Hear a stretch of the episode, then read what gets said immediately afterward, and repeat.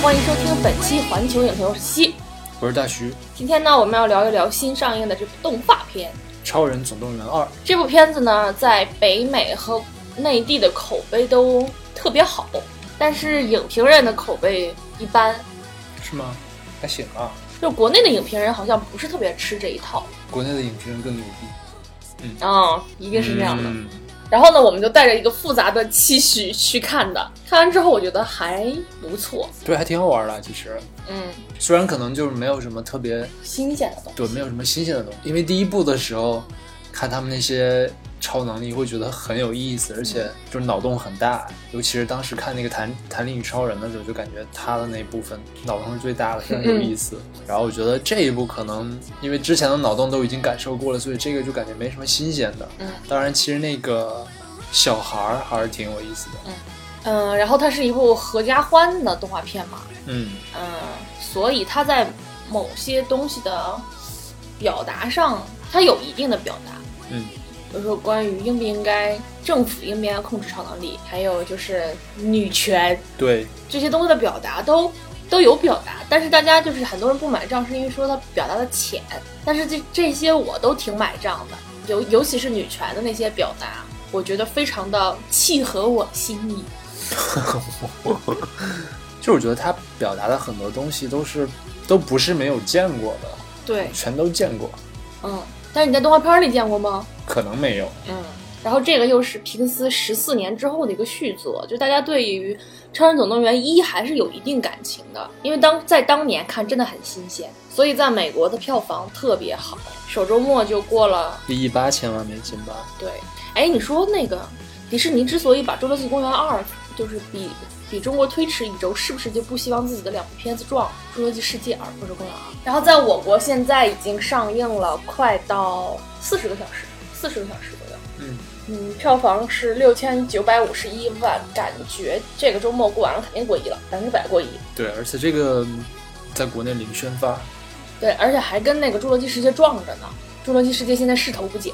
还是那个占座率以及票房第一，实时的第一。我觉得它主要是在把所有的进口片可能这个月都得放出来，不然下个月就不能放了。也是，要不然压一压会会更好。嗯我觉得主创对第二部的这个期待还是很高的，嗯因为它首先就是它的预算已经达到两亿美金，嗯这个真的是还挺高了，因为它第一部的时候还不到一亿美金的预算。但是十四年之前啊，对，你加上通货膨胀，那也不至于 膨胀那么多。那我觉得其实这个系列最开始能火也是还挺奇迹的，因为你看它的那个配音的这个卡斯并没有一线的明星，嗯就是一个可能就是有萨米尔·杰克逊，但是他一直是一个脸特别熟，但是好像你又说他有什么特别特别重要的作品，好像也没有。嗯然后另外一个就是那个霍利·亨特嘛，也是奥斯卡影后，但是他好像从来也没没怎么火过，所以我觉得这个片子当时能火还挺厉害的。动画片火不火跟谁配音没什么关系吧？有真的吗你看像《功夫熊猫》那种，像朱莉配音的话，那他就是有意找朱莉的。可能就是要那什么，宣发的时候把这些人逮过去。对对对，嗯然后还还有当时史莱克的时候是，不是那个卡农·迪亚兹他们嘛？啊、所以这部片子不是零宣发吗？对，主要是主要第二部在中国没啥宣发，因为它在中国的本来的观观众基础就不是像北美那那种基础，就是大家对于一没有特别特别深的感情。我觉得像这种过了十四年，应该也也已经没有什么基础了。未必。我觉得这部片子非常特别的一个特点是，它十四年之后拍，竟然是接着上一部拍的，无缝衔接。不然呢？我们看到的所有的片子都没有这么拍的，啊就是在上一部动画结束的上一秒，第这一秒马上接着拍。 也有吧，有肯定有。我我看的这些动画续集都不是，就比如说隔个几年呐、然后主人公再一出来，他就会变一个形象或者怎么样，就是给观众一个新鲜感，但是又是之前的那个人，就是让你在情绪、情感上对他有延续。这部不是这部没有新鲜感，就直接给你怼。我想不到哎，但是但我觉得没有什么特别奇怪的，就还好。我看的时候就觉得有点奇怪，就这么多年过去，突然把你拉回到那个场景那种感觉，就好像这十十四年过去就就没没有中间没有过去一样。反正它也不是对应现实的，所以无所谓吧。当我们开始正式说这部片子之前，我想吐槽一下那个不知道是不是中国特供版的那个片头贴，片的那个对对对是吗我觉得那应该不是中国特供，我猜不是啊。不知道北美的小朋友有没有看到这个贴片？这个看似温馨，什么贴合中国文化什么的，就为什么中国人眼睛都是眯眯眼儿的呢？对，这是我看的时候也在困惑的一个问题。然后外国人眼睛贼大，还双眼皮儿。嗯，可能有的人觉得这不算是一种歧视，但其实它真的是。当时那个 Gigi Hadid 嗯，比了一个中国人眯缝眼儿的那个拉拉往上拉眼睛那个，都遭到了那么严重的抵制。然后一个动画片儿萌一点儿什么一点儿，就觉得啊好可爱呀、然后就啊这就是我们中国人的这种亲情，巴拉巴拉巴拉乐，但是有可能它的主创是华裔的，所以就无所谓。是吗？有可能啊，就他主创是这样做的话，那他可能就是这样认为的，那他也就免去了那种被抵制的可能性。当然，其实我是不太能理解的，就为什么呢？我觉得他主创之所以觉得这样是 OK 的，是因为他从小就被灌输中国人眼睛小这个那什么，花木兰眼睛就那么小，还有没花有木兰还好吧，花木兰只不过就是丹凤眼？对吊眼梢，对，这部片子里就没睁开。对这部这片子就完全没有睁开，就只有他那个洋媳妇儿眼睛特别大。对，然后这部片子所表达的东西，我也觉得有点儿亲情绑架，就是难道孩子长长到了一定的年龄不应该放他走吗？放他走吧，但是可能就是太冷漠了已经。但是我很困惑的地方是，我不知道他那个场，他那个设定是在我国还是在美国？华裔是吗？对，因为看他的那些外景的那种设置的感觉，看起来像是我国，嗯，但是他在一些比如说街道近景的时候，你会感觉它更像唐人街，啊，有可能是唐写的唐人街，就就反正很奇怪。反正我觉得这部贴片有点有点奇怪，我也并没有被感动到。我之前看过最好看的一个贴片是那个小鸟的那个叫 Piper，当时它的是贴的哪个片儿啊？好像是贴的《疯狂动物城》吧？啊，拍拍当时不是还那什么了吗？那个奥斯卡最佳短片了吗？对对对，因为当时我是在电影院看，我觉得哇，那个做的特别好，我甚至觉得它已经比后面的那个长片要好看很多了，是说拍拍他那个毛都是特别真的，是吗？反正特别特别好，我觉得那个短片真的拍的特别特别棒。就是有很多人批评他这里女权表达特别的陈词滥调，但是我想说，因为女权这个题材是近两三年突然火起来的，所有的这种商业片，它表达的主题里面都带都得带点儿。这是我在近几年看的商业片里面对于女权表达特别让我满意的一个地一部片子，因为它如果仅仅说表达说什么啊女英雄拯救世界，啊，女人最牛逼这种我，我反而会不喜欢。就是它给你完整的体现了，不是说你去挽救世界，家庭责任那部分就消失了，你总要有人承担起这个家庭责任的，不是说你一点后顾之忧都没有，你就去奋斗你的事业，奋斗其他方面就行了。因为我觉得那样特别的理想化，它给你真实的展现了。你后面还有拖家拖家带口的时候怎么办？那肯定就是男人要承担起这个责任来。这个虽然是大家都知道的道理，但是我觉得很少有影视作品能把这件事情体现出来，然后告诉你女人在家里有多么辛苦，呃，孩子有多么难带。我觉得把这些东西视觉化出来，应该会对某些男人起到一些教育作用吧。因为我最近刚看到一个街头采访，就是问说你愿意给孩子喂奶吗？嗯，在哪儿的采访？在我国什么地儿？大城市，啊哦，就是在街头随便逮人逮男人嘛，基本上都是不愿意的。说男人喂奶要女人干嘛？哦，是吗？有一个人是这么说的，我是觉得它这里面首先结合第一部来看的话，就是第一部里面是呃女超人在家带孩子，对然后男超人在外面做一些比较 boring 的工作，而这一部呢是把它完全反过来，对，所以我觉得这里面的这种互换，而且这种对等关系的这种互换是非常有意思的。嗯，当然，我觉得这个片子主要是因为它是针对一个全年龄段的东西，你不能表现一些特别特别，呃，激进或者说特别特别不寻常的东西。嗯，因为你也要考虑到，就是说这里面可能有很多小孩会去看，所以说也是为了照顾他们这一群人吧。所以说，其实的确是有点陈词滥调，就是对可能看过很多很多电影的人来说，确实有点陈词滥调。但是我觉得这不是一个什么样的，这不是一个大问题。嗯当然，我的确觉得这里面女权的表达有一个地方我不太喜欢，就是他生把男主，变成了大男子主义者。对， 就是就有点特别特别生硬，就是我不觉得，我一点都不觉得，我觉得男人就是这样的。呵呵，很多男人他不把大男子主义说出来，但是他会觉得在外奋斗是我的责任。这看起来是就是就是有一种男权主义说法，就是我要扛起外面这片天，我给你一个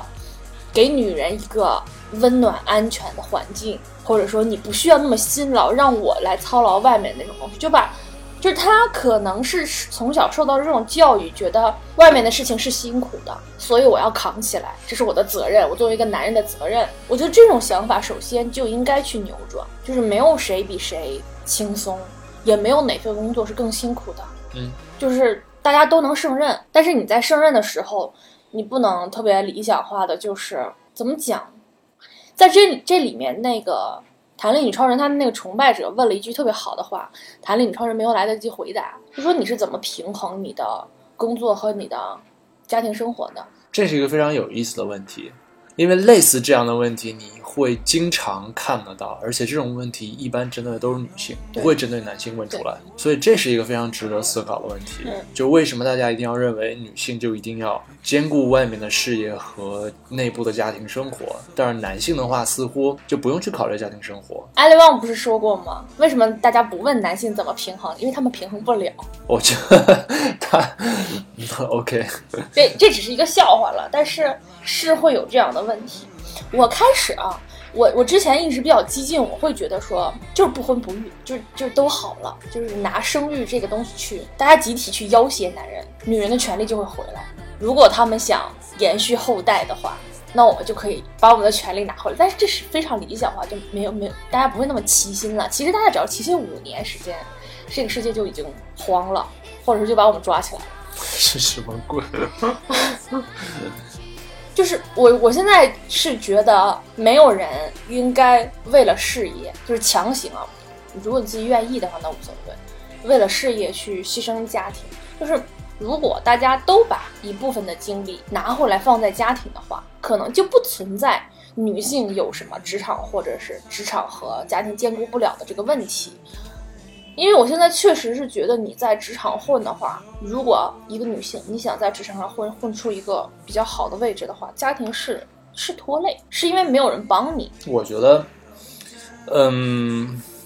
我觉得我的我的想法跟这个不是特别一样，因为我是觉得，即使一个女性选择只照顾家庭而不去做事业，我觉得这也没有什么问题。但是，我是觉得一个女性照顾家庭的话，这也应该被当做是一种一个正当职业要看到它的价值是吗？对，就是我觉得就是男性女性首先肯定是不一样的，的确是你可以说就是很多东西男性可以做，女性也可以做，然后比如说照顾孩子这种男性可以做，女性也可以做，但是首先我们必须要承认男性女性的确有不一样的地方，所以你你是想说女性更适合照顾孩不子？是我没有这么说，我的意思是说，假如说一个女性或者是一个男性选择去照只照顾家庭的话，我觉得这应该是一个社会上所有人大家一起承担的一个责任。对，就是说，比如说他选择回家去照顾孩子，那么应该是我们社会，比如说我们交的这些税，那就可以给这部分人用啊。就是这不是说就是，就我觉得这是一个社会或者说这是一个人类应该共同承担的责任，而而不是说只是我们个人的一个责任。所以说，比如说女性在家带孩子，那么男性就应该承担起这种责任。哎，不对，不是这么说，嗯，是这个社会应该给这个女性开工资是吗？对，就是应该有补助嘛。其实就算没有补助，就是大家如果能认识到这是一份工作，这是有价值的，它是辛苦的，也可以，就是这是第一步嘛，大家认可到。但是事实是，男人在家的时候做这些事情才会被认可，认可说这是一份工，就是就是他他是辛苦的，或者他做的很好，或者怎么样。其实我是觉得他不应该被认为是，他不应该，哎因为我觉得如果把它认为是一种工作的话，其实是一种非常功利的想法。我觉得最公平的想法应该是说，其实我们同样都是在为全人类做贡献，你去生一个孩子，所以说整个这个东西应该是由全人类来承担。但你就是就是世界大同共产主义社会了，就是现因为现在资本社会，你没有办法把这个东西均摊到这个社会社会均摊社会责任，这是一个非常难的事情。嗯，对，而且我觉得这一段儿不光他开头把他刻画成一个这种有男权思想的人，是为了后面给他一个转变，让他真正的意识到家庭的这些责任有多么的困难，他有一个转变，嗯，所以我觉得这个弧光还挺好的。所以我不觉得是强行把他，但是他第一部就是没有表现出来他这些，他第一步他就是爱现，他这种人不可能是不是大男子主义者，好你吧？我还爱现呢？你才爱现呢，谁爱现啊？ 对，你不爱现，这部片子你说它女权体现，它不光体现在这一个地方，弹力女超人拯救世界或者怎么样，因为弹力女超人也并没有拯救世界，最后还是 Family 拯救了世界，对吧？对，团结起来拯救了世界，所以它就比那个什么一个女超人正面刚那种好要好得多。然后这部片子它的这个女权体现不光是在这个家庭责任方面的体现，以及谈论女超人这个个人能力方面，女人个人能力方面的体现，连反派都是个女的，其实我最开始以为那个反派是他哥哥，我以为是他俩，反正就是反正，嗯，嗯，因为他我没有哥也想到是这个女的单干。对，因为他哥也不像个好人，对他哥那个那个形象化的就很，但是其实我很喜欢反派在那里面说的那段话。嗯，你说哪段话？他说了很多话，对，他说就有一长段，嗯，就说什么，说会让人变得 weak 是吗？对，你说你们什么每天看什么体育比赛，嗯但是你们也也并没有去玩儿，嗯你并没有自己去玩儿，嗯然后看各种各样的这些乱乱糟的东西，但是你们只是就每天宅在家里面，巴拉巴拉巴拉。哦，你被这段儿说服了，没有，我觉得他说得很对啊，对个屁！我当时就鬼辩什么鬼？为什么？因为就是他做的类比跟不能类比到生活里面，我没有说他要类比到生活里面，就是他，我觉得他那段儿批判的是全民娱乐化，嗯你是被那个消费主义裹挟，他那段儿批判的是那个，对啊，但那那个跟超人出不出现没有什么关系。对啊，是没什么关系。超人并不会说，就是超这种超级英雄的存在，并不会让人变得更 weak。但是你不觉得他们他们那两兄妹俩其实是有点想把超人的这种呃第一人称的这种视角的体验是想展现出来让大家看到，嗯，所以说从一种方面来讲，这其实是一种真人秀，是啊是是，我开始就有这种感觉，像直播一样，对，所以我觉得他说的也没有什么，是在娱乐化这个东西。嗯，但是就是我对于他的这个论点，就比如说有超级英雄存在，人们会变得对超级英雄有娱乐性，然后缺乏自救能力这个东西，我持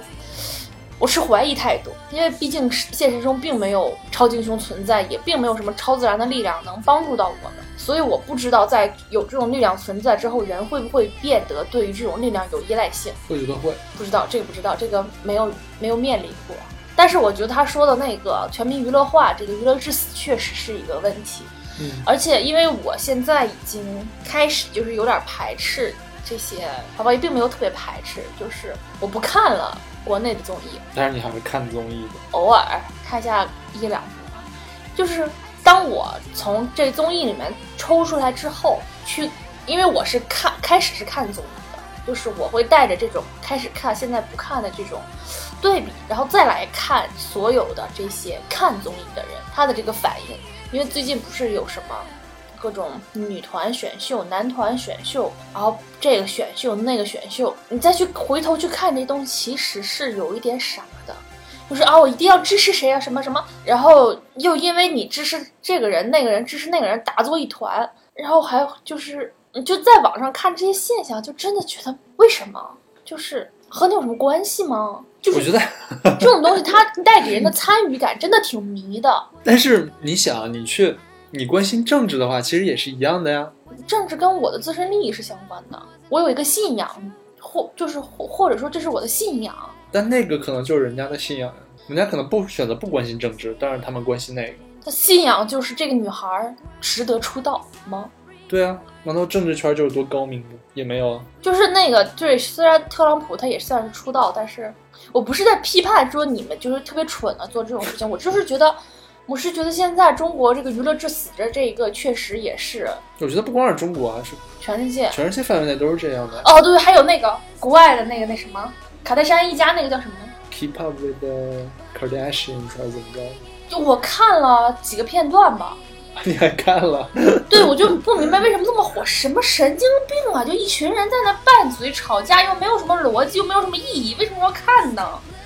就是我可以理解说你偶尔，比如说我们看电影、看爆米花电影也是，人都会需要放松精神。嗯，但是如果你把这个当成一件特别 serious 的事情，就是追着看、天天看的时候，我就觉得这个有点问题了。那只是在只是一种浪费时间的方式。哦，你这么说，我可能有点明白了，就真的还挺闲的，是吗？嗯，所以我，我觉得我我这辈子家里都不会装电视了。我觉得电视就是这样一种东西，它其实其实网络也是，但是我会觉得电视更浪费时间。你就陷在沙发里之后，你就换台也能换个半个小时。怎么说呢？其实我也不知道，因为消费主义给我们带来太多乱七八糟的东西，但也带来一些有意思的东西。快乐，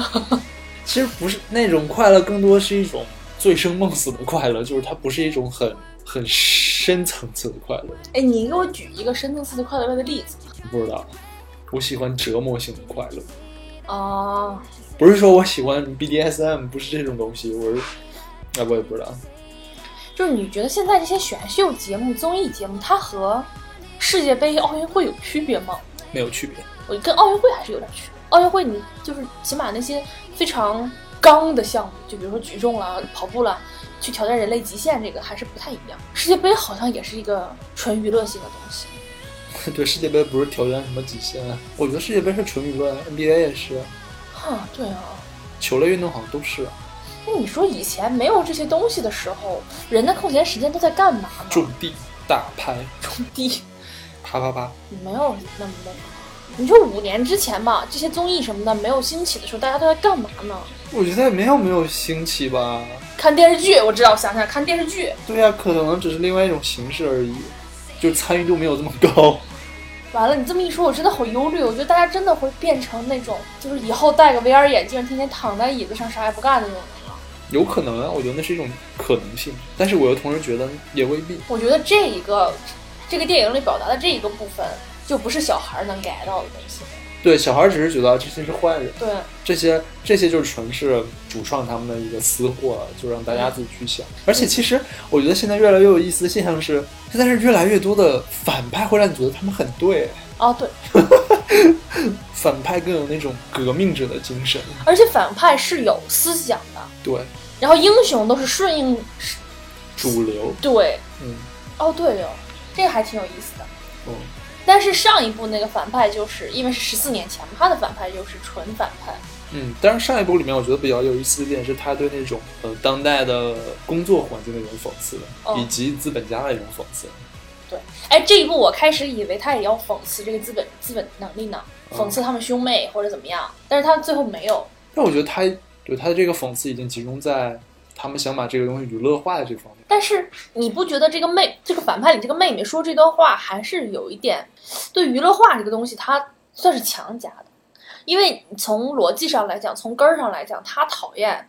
嗯、超级英雄是因为他爸妈当时对被杀了，嗯，所以他不会就是从这条线上延伸出来的，还是他对于就是人会依赖超级英雄而变得脆弱这个论点上走的，嗯，就是他这个就是全民娱乐化这个东西，还是一个非常生硬的强加进来的东西，纯粹是导演他们想要自己表达的。嗯，但是这里面比较讽刺的地方就是，他通过一个娱乐化的电影来表达一个这个东西的话，还是他觉得自己这个是一个艺术电影。他们肯定不会觉得自己做的是艺术电影吧？但是我觉得他们肯定是会加私货，很容易加私货。在一个商业片里面表达对于这种商业社会的一个讽刺。但是我们现在好像没有什么解决办法，除了哼唧哼唧啊，这种娱乐至死是不对的，然后就没有没有什么。我觉得这种东西是应该要量变来导致 质变。啊就我觉得大家讨论的多了，可能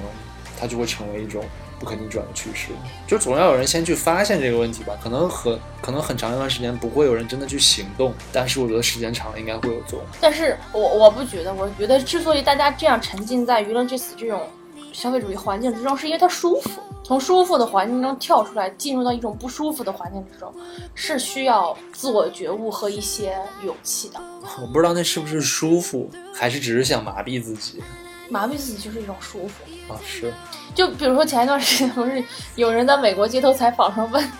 你上一次读一本书的时候是什么时候？啊， 对，大家都在瞎编吗？我觉得现在你在中国路上去这么问，也是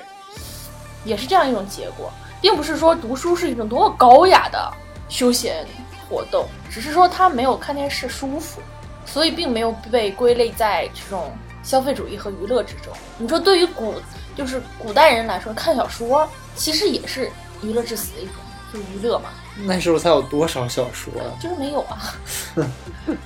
我觉得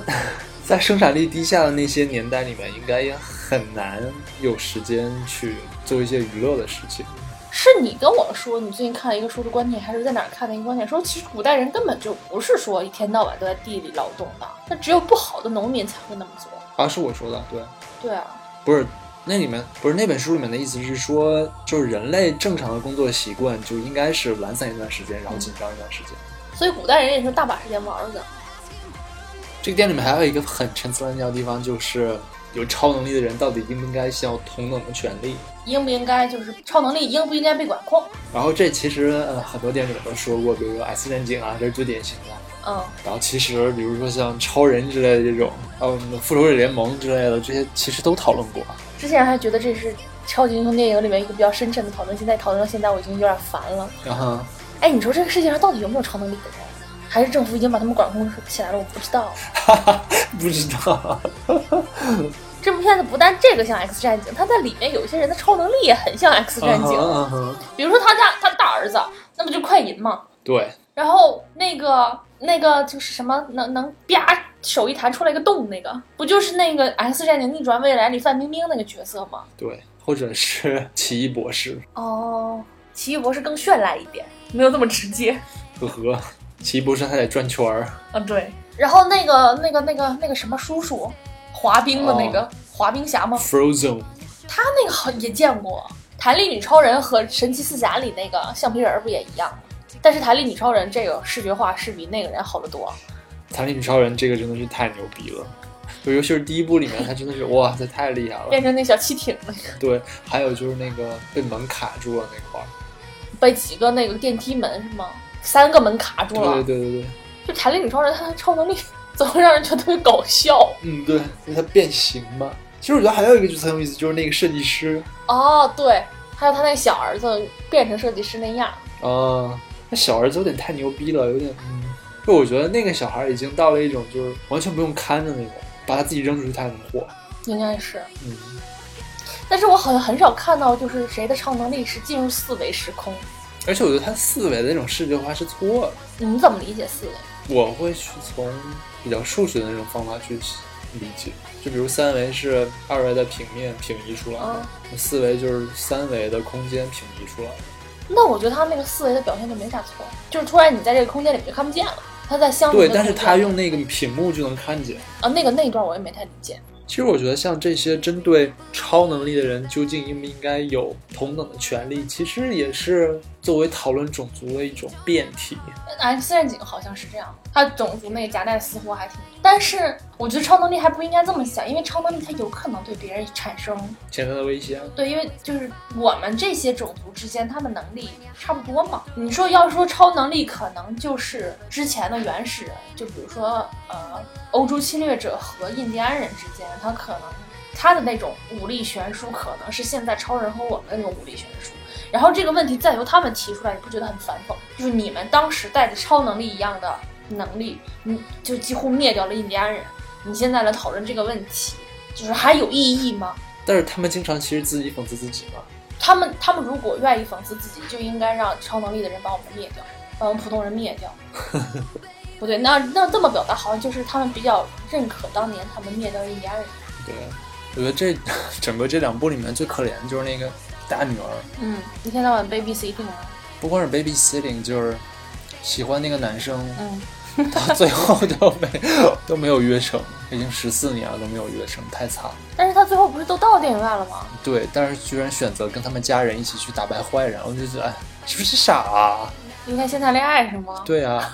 你们家都那么多人，你们难道非要去吗？哎，你不觉得其实这个大女儿虽然看起来存在存在感不高，但是她的超超能力一般都是给了家人最后一层保障，对，所以我我还我觉得她特别厉害。我是觉得他那种配音非常逗，就把那个一个青春期女孩那种就是懒洋洋，然后不想跟家人说话那种感觉配得非常到位。尤尤其她失恋那段儿是吗？嗯，就是我觉得美国家长 特别逗的一点儿，就是他们会把这个青春期谈恋爱当成一个，就跟我们不一样，本来这就是一个自然而然的东西，你要嗯鼓励，你要去，甚至是帮忙。对， 就是在中国，你这谈恋爱你早恋，他们能找拿雷劈了你。但我觉得这就应该是很自然的一件事情，就不应该去但是他们的家长会什么？我的孩子为什么到现在还没谈恋爱会？会有这种焦虑？当然了，那我孩子是不是不正常？哪有哪像我们国家家长这么牛逼？我们国家家长都是最有意思的一句话，就是什么时候该做什么事儿。哦，嗯对对对对对对对， 就什么人生总有你该做这件事情的阶段，啊，对对你你没有必要提前去做。对，所以一到这个阶段，你就必须赶紧做这件事情。对对对对，后面有大把时间去做，但是哎，就每个时间段你做每个事每件事情的心态不一样嘛。嗯，我不知道谁提出来存天按朱熹提出来存天理灭人欲，他们程朱理学就是很傻逼嗯啊。就时要时间穿越回去，先把他们揍一顿。你说整个东亚是不是都存存在于这种长久以来的性压抑？是吧？我们以前结婚早，十几岁就结婚了，所以可能也没有压抑到哪里去。那也会压抑啊。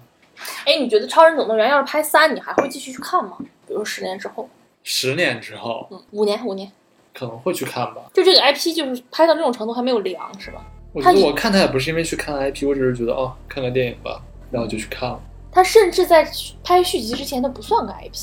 我觉得它就不是个 IP 啊。但是我觉得这这一部之后，他就算一个 IP 了。在好莱坞现在就是在各种挖这种东西，也不做创新。我觉得是因为